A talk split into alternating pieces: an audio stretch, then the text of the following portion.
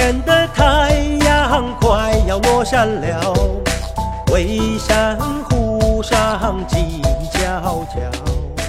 大家好，这里是反向流行，我是董木姿。我们上一期谈鲁迅的节目在书评周刊的公众号发出来之后，大家反响很热烈。其实当天我跟两位嘉宾聊了三个多小时，还有很多有意思的内容没剪进来，所以我们特意制作了这么一个番外篇。这里面会澄清一些大家对于山东男孩和山东女孩刻板印象的误解。那其实我们在黑山东的时候，常常会拿传统来背锅。其实历史上的山东也不是这样的。呃，它最辉煌归齐的时候，比如说在春秋战国。之前跟现在的山东性格很不一样。今天山东的酒文化也绝对不是一个历史悠久的传统。想要了解更多，那就收听我们番外篇吧。我们怕飞车那个高机枪，撞火车那个架桥梁，就像把钢刀插入你胸膛，打得鬼子魂飞胆丧。我个人觉得，就是山东的最辉煌、最多姿多彩的时期，也就是春秋战国之前。到了这个之后，仿佛这个省份一下子固定下来。咱们山东真的是，呃，历史上跟现在的这个性格差别太大了。对，比如说，特别是在这个战国和汉朝的时候，秦汉的时候，因为那个时候的这个儒家，嗯，它作为当时是到特别到汉朝作为一种经学，它有很多学派。其中有一个很重要的学派就是齐学，啊，这个就是反正就是大家都知道齐学就是齐国的齐就是完了啊，还有儒学，对，啊，那个时候呢，就是那实际上在西汉的时候，就整个统治就从汉武帝之后一直到王莽那时候，对王莽之前，就统治这个整个汉朝的这个意识形态的，就是那个齐学的那个儒学，就是那时候说儒学，其实就指的齐学，嗯，因为齐学呢，为什么？因为齐学它想象力很丰富。他会给你讲什么天人感应啊？嗯，他会给你讲很多。董仲舒的家眷现在河北，其实离山东很近哦，就是那一片。他而且董仲舒在山东还当过当过当过相，就是相当于呃，就是王国的那个相嘛，啊，嗯，呃，相当于郡守吧，相当于那么那么一个那么一个官儿啊。呃，也就是什么意思呢？就是本来像山东这个地方，齐国这个地方出产的这些思想，都是一些很归齐。很荒诞，呃，很很对，很很很无忌的那样一种各种各样的想象，因为它靠了海，所以它想象力很丰富，而且包括现在的那个就是江苏，就是那个东海那那一片靠东海的那一片跟咱们山东这齐国这一片他们都是很接近的。呃，当然鲁国那一块就相对来说就就保守一点，就是就感觉要稳重一点，保守一点。嗯，但现在我们说齐国。文化或者齐鲁文化里面，这种富有想象力的这种，基本上就就比较罕见了。就是大家占据了上风。就大家很少有很少我们会说，你看你山你有哪个山东作家就特别有想象力的？那那那那也就除了莫言，嗯，是吧？但是他这个传统肯定不是植根于这个的。对啊，呃，现在山东这边的整体的文化的氛围，它还是偏重于这个所谓的我跟主流上去靠嘛。对啊。政治上主流，政治上上乡土的感觉。写写写农业啊，包括以前呃写改，甚至有他会写改革，也有写改革文学的，以前也有啊。嗯，所以说就是以前的山东文化跟现在差别比较大。我也在考虑过，他这个这个这个是从什么点开始开始断的？我觉得一个很重要的原因就是刚才那个安浩说的。就是它原来是一个列国时代、城邦时代，后来变成一个帝国时代。你帝国时代之后，你整个天下归于一个帝国，你的这个地域的这种鲜明的色彩，肯定就逐渐的就要被被被暗淡下去。然后另一方面呢，就是现在我们说先秦啊，包括秦汉时候的山东人，跟现在的山东人呢。也也也基本上也不是，也不是一事儿了。对，我是觉得这几年的那个吐槽山东性的，它其实是蛮漫画式的一个呈现嘛，它就很多会会有一些夸张，就比如说这个是山东女孩儿。不不能上桌什么之类的，其实我我小时候还是会这样的，但是很很早就已经不这样了。会分桌，但是主要是因为呃，山东女性其实是没有那个喝酒的传统的。对，就是关于这个女女性议题，当然相对来说还是比较容易引发口水啊。就是首先呢，我们说。呃，我觉得山东还是存在这方面的问题。第二呢，就是，呃，这个问题不止山东存在，它在中国很多省，包括西北，包括一些呃一些这个岭南地区啊，它作为一个一个社会现象。它还是普遍存在的，甚至说在中国它都是有一定的这个，还是有一些进步的空间。但是它为什么我们我觉得需要思考的是，为什么它每次都会在关于卤味这个话题上，它都会作为一个很重要的一个论点啊？如果我们说把这个卤味的学问看作成一门学科的话，就是每次它它为什么这个课题为什么它总是这样的热？对，要占一张，每次要占一张，为什么？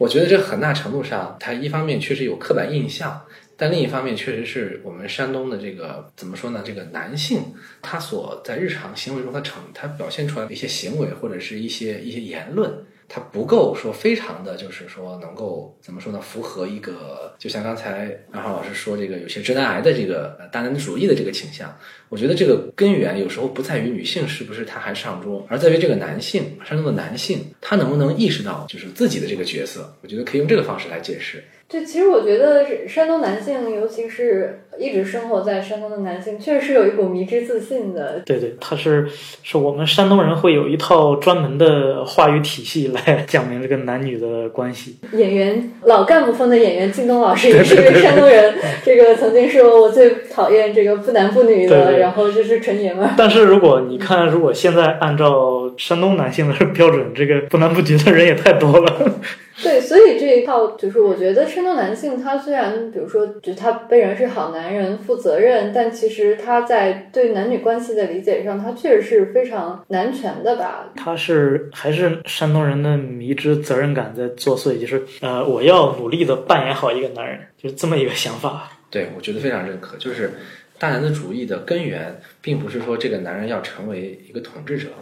不是，他是要成为一个家庭责任的承担者，而他承担责任的表现方式，恰恰是让自己减少在家务劳动中的付出，对，减少自己在家务事中的呃一些该承担的责任，而是说理论上说你的责任在哪里呢？你的责任在家的外面，也就是我们俗称的这个男主外啊啊女主内啊这样一个一个模式，它的根源是在于要承担更多的责任，但事实上。这个家的外面并没有那么多的没有那么多责任去承担，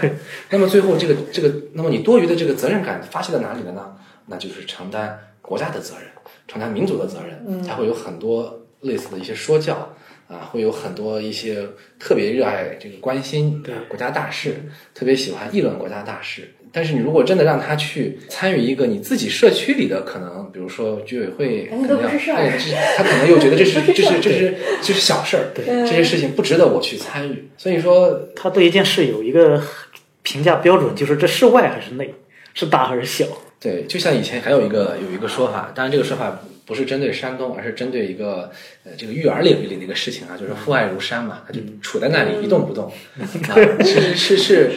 我觉得用它来看这个山东的这个大男子男性的这种大男子主义的意识，它也是这样的一个模式。它它很大胆，它很大，它确实很大，但是它确实是也并没有做出能够匹配他这种大男子主义大男子意识的大事业。因为每个人都是平凡的，对，而且最后在山东的话，他还鼓励你最后成为一个平凡的人。其实。这个，我觉得大男子主义它本来依托的那种性别分工的模式，在今天已经改变了。因为今天男性和女性几乎是在职场上是，就是都是要参与这一块劳动的。就是女性她不再是局限在一个家庭空间内，比如说像农耕时代，可能女性主要是。育儿持家这种，然后男性在外面要么为官，你要么种田。那今天这个社会结构改变了，但是这个山东可以说我们是个农业大省吧，也当然也是工业大省。它对于这个性别分工的理解，以及对于就其实它是比较压抑情感的，缺缺乏情感表达的这么一个群体。对，就像刚才大白老师说的，你们互相引用，他的他的行为匹配不上他的责任感，就是。你无论做到什么程度，你发会发现自己始终是一颗螺丝钉。你这个螺丝钉也也跳不起整个地球来。公务员，呃，事业编。对，如果真的时代要提供了一个机会，希望你去承担一些责任的时候，你可能就会想：哎呀，我还要我还要养家，对我还有家庭要照顾，这么大的责任我承担不了。他内心还会这样去想。对，所以最事实上最后就是。所所谓的一些典型的大男子主义者就是这样，既没有承担他分内应该承担的家庭责任，也没有做出能够符合他自己理想或者说符合他的父辈寄予他理想的那样的那样宏大的一个一个一个社会责任，而这样的一个行为，它就构成了一种喜剧性，或者说一个讽刺性。嗯嗯，对，呃，这个两两位山山东男孩儿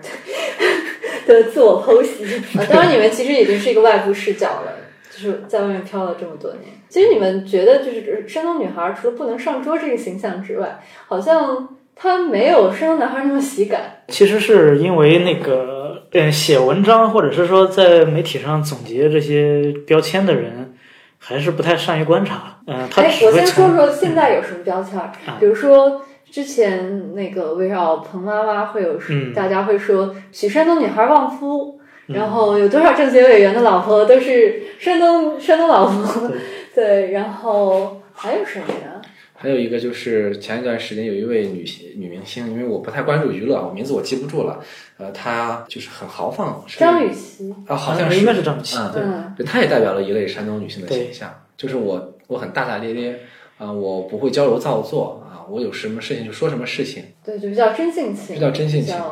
女汉子。女汉子，女汉子嗯率真啊，对，率真。但是就是很多总结还是流于一些物质性的东西，嗯而且那个山东女孩也有不是很物质的这个标签，所以你会很难发现她们身上一些点。但是从我们个人的这个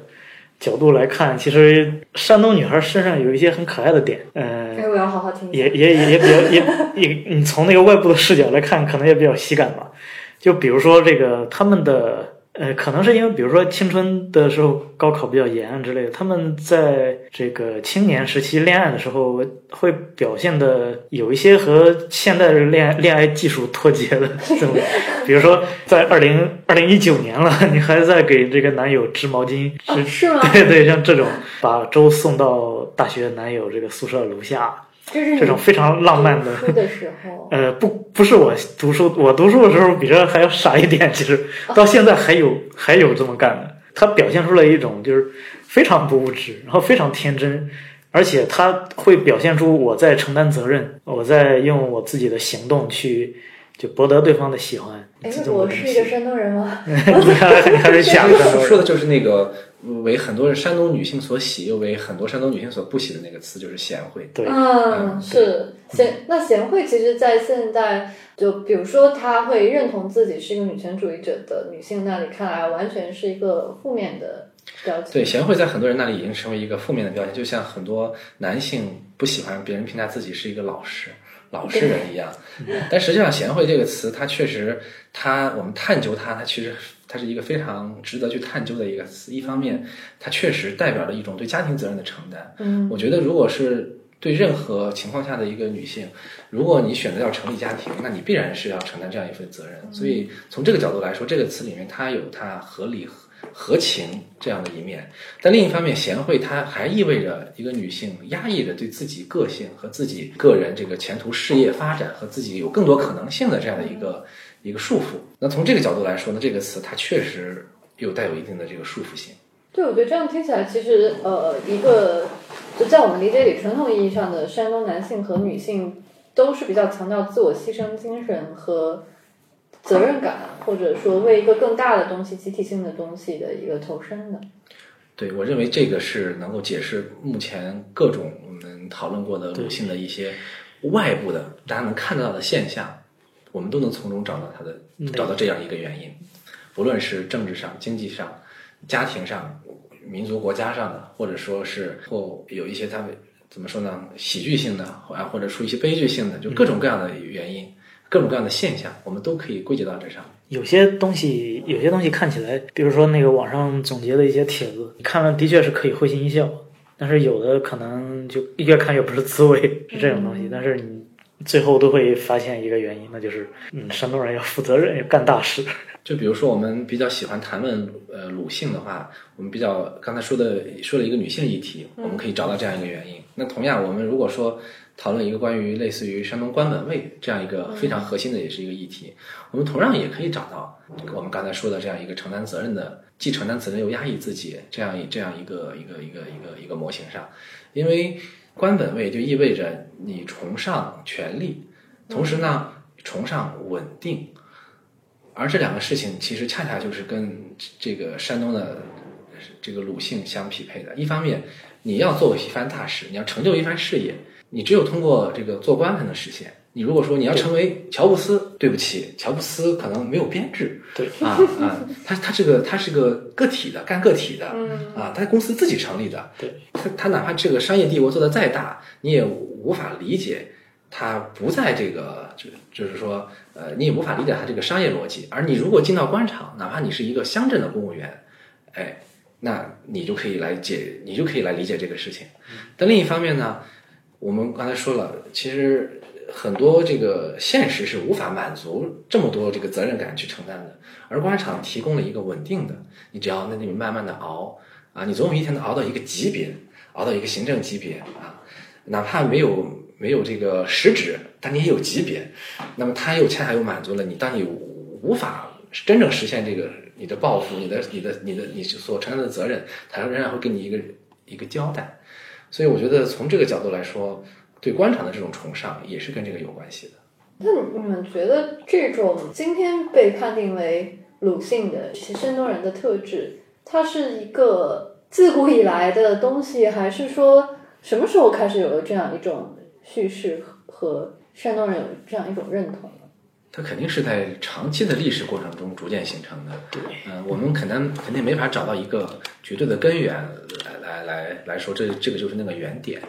但是我们也不能把它特别简单化，就是说，哎，这个事情一定是儒家文化的影响，或者说这个事情啊，一定是因为，嗯，比如说某某个地区啊，就是某件事、某件事情啊。它它是有多种原因促成的。要说山东的这种本土性格，肯定是离不开儒家思想的一个塑造。但这种塑造又绝不是我们像我们以前做一些思想批判那样，它是非常直接的。就比如说你读了儒家哪本书，所以你就有了这样的思想，它不是这样子的。这这个过程是在漫长的历史过程中，它通过儒家的经典一些文字的表达，然后如何进入了古代的这样一个政权的一个话语体系里，这个话语体系就如何又变成了民间的。类似于一些乡规民约啊，类似于一些民间的民俗习惯啊，然后这些东西又又怎么样被这个老百姓最后通过自己的方式，自己想他自己认可的那个方式去接受它，所以这才有了所谓的儒家对于山东的性格的影响。所以说，我们这么分析来看的话，这个影响中间是已经隔了非常多的过程，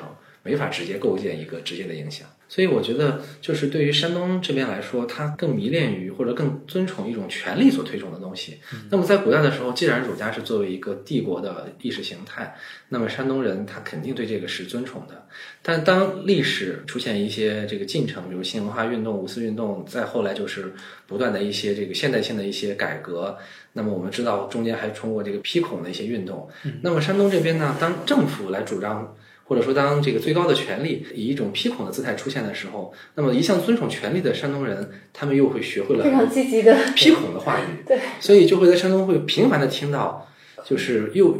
一方面又又认为自己是孔子的一个信徒，另一方面呢，又不断的以一种非常贬斥，比如说类似于孔老二啊，或者说用一些这样的一些话语啊，来来指责这个孔子的一些东西啊。对。当然也不限于孔子吧，包括孔孟。比如说，我曾经也跟我我曾经就是跟别人讲，我说孟子里面有一些类似于这个君臣关系的一些探讨，但是这些人看了这个东西是不可能的，这这这是大逆不道的，嗯啊，他就没法去文从文本上去理解。所以说，我们说这个孔孟之道对于山东的这个影响，它是一个想当然的理想，它中间不是说没有理想，不不不是说没有影响，不是说没有联系，但是它中间是有很多想当然的因素。所以说，我觉得如果要找现在的鲁姓，传统肯定是有一部分原因，但更多的情况可能就是生活在山东这块地方的这个人，他逐渐形成的一种习惯、一种生活习惯、一种组织方式，他可能跟当时的一些家族啊，可能为了适应当时的一些变化，嗯，适应当时的环境，产生出的一些呃一种生活上的一种规范秩序，然后这个秩序呢，它就慢慢的形成了习惯，中间可能也有一些。呃，增加啊，减少啊，这样一个过程，它更多的，我觉得现在的鲁迅，它更多的还是一个长期的一个一个一个积习的过程。传统不可能为他背所有的这个锅，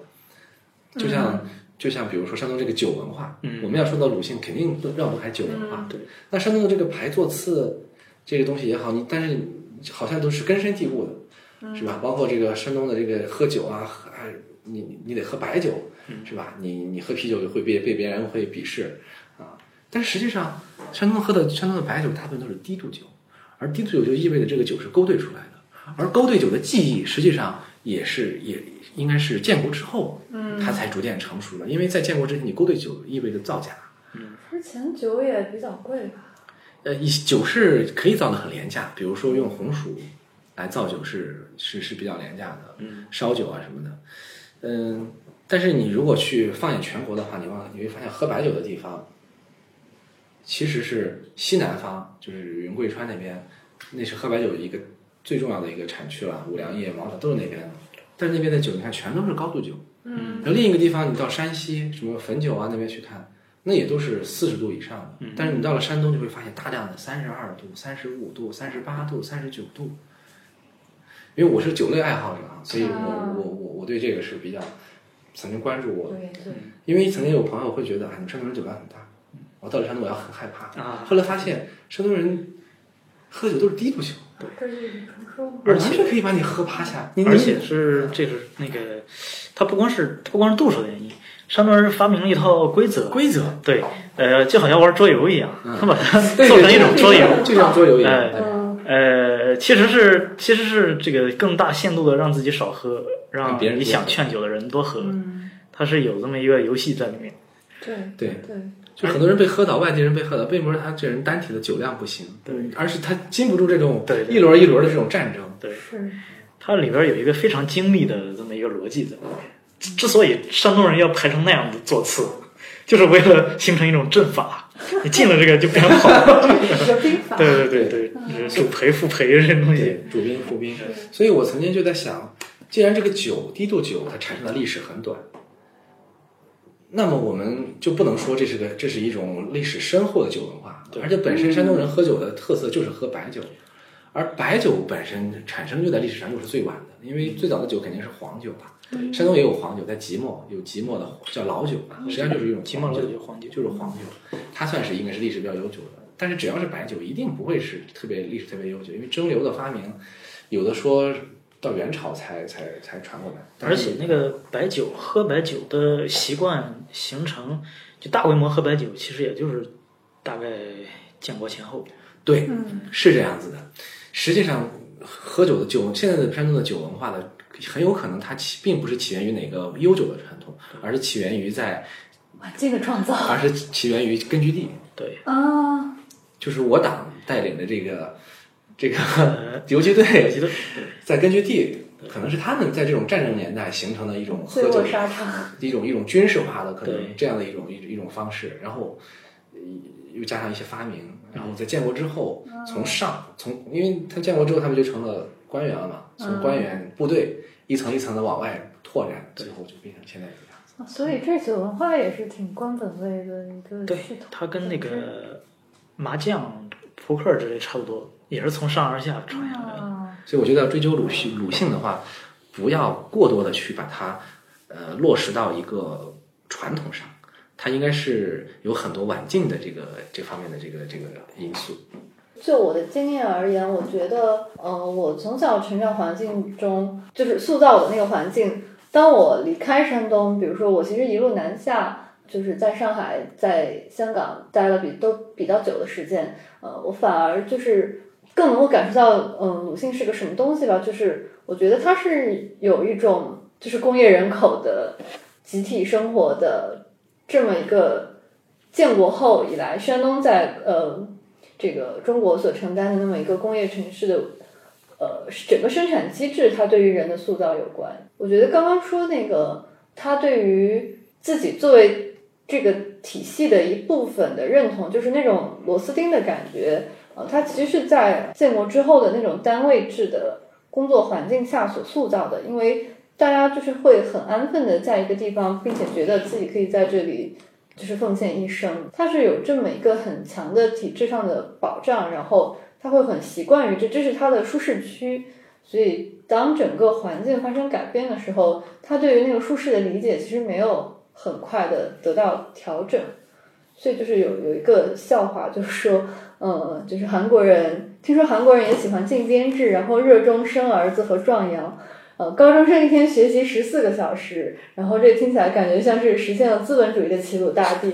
我觉得这个就就其实就就很生动吧。那个整个其实我觉得山东它这个地方的它的特性，从古代它这个农业上的分量，一直到它后来作为一个工业大的工业的基地，它所承担的这个功能，整个整合到一起之后，它对人的。性格或者他的惯性会有这么一种塑造。假如说我们看那个封建时代的话，其实山东人还是比较推崇你去做英雄的。所谓的英雄就是宋江和秦琼那种人。他也是有个响马的文化，对，说其实呃是有这么一个文化，对，对，就是像就像那个，因为是古代的这个没没有这么大的规模的工业化或者是就是现代化的东西去禁锢你的话，它是有更多的可能性的。你如果觉得这个天下不可以，那你就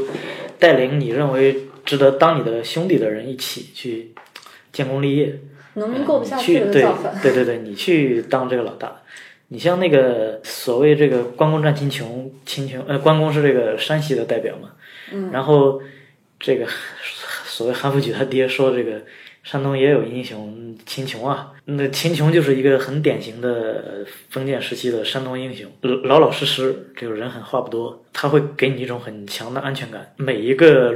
绿林的领袖都很看重他，因为他他不给你惹事儿，他会给你增加更多的这个业绩，而且他不会说，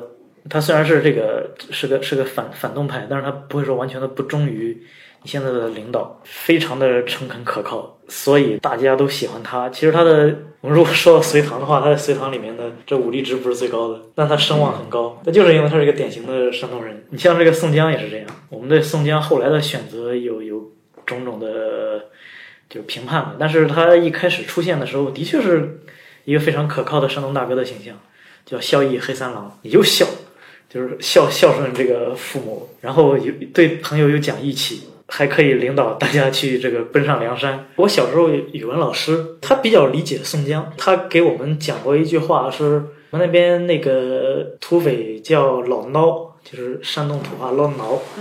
梁山话。他跟我们说，就是这个宋江的选择，为什么他认为是就可以的？就是说，我们现在这一代当老孬，你不能让你的下一代也当老孬吧？就是他想的非常的长远。是长远、负责任、负责任，对，所以说他觉得是宋江带领着其他人有了编制，嗯，呃，去当了公务员，去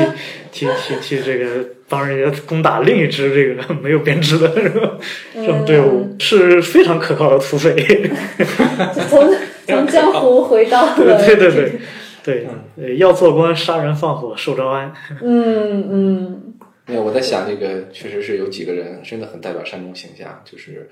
呃，不论是我们以前是从正面的理解，还是现在做批判的理解，包括宋江，包括还有就是那个做教育的这个武训，曾经乞讨办学，嗯就是这这这样的人，像武训这样的人，宋江这样的人，他肯定是只能出在出在山东的，嗯，不是说其他地方就没有热心教育的人士啊，但是像武训这样的人，确实是能够，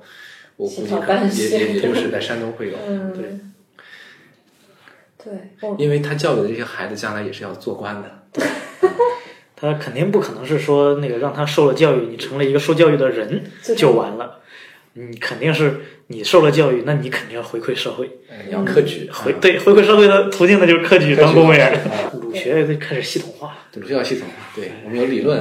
然后先有课题。啊，下一步也要那个什么，也要搞个研究中心，然后挂个牌儿，然后大家再有个编制，申请个基金，为为新一代的清教提供个 岗。对，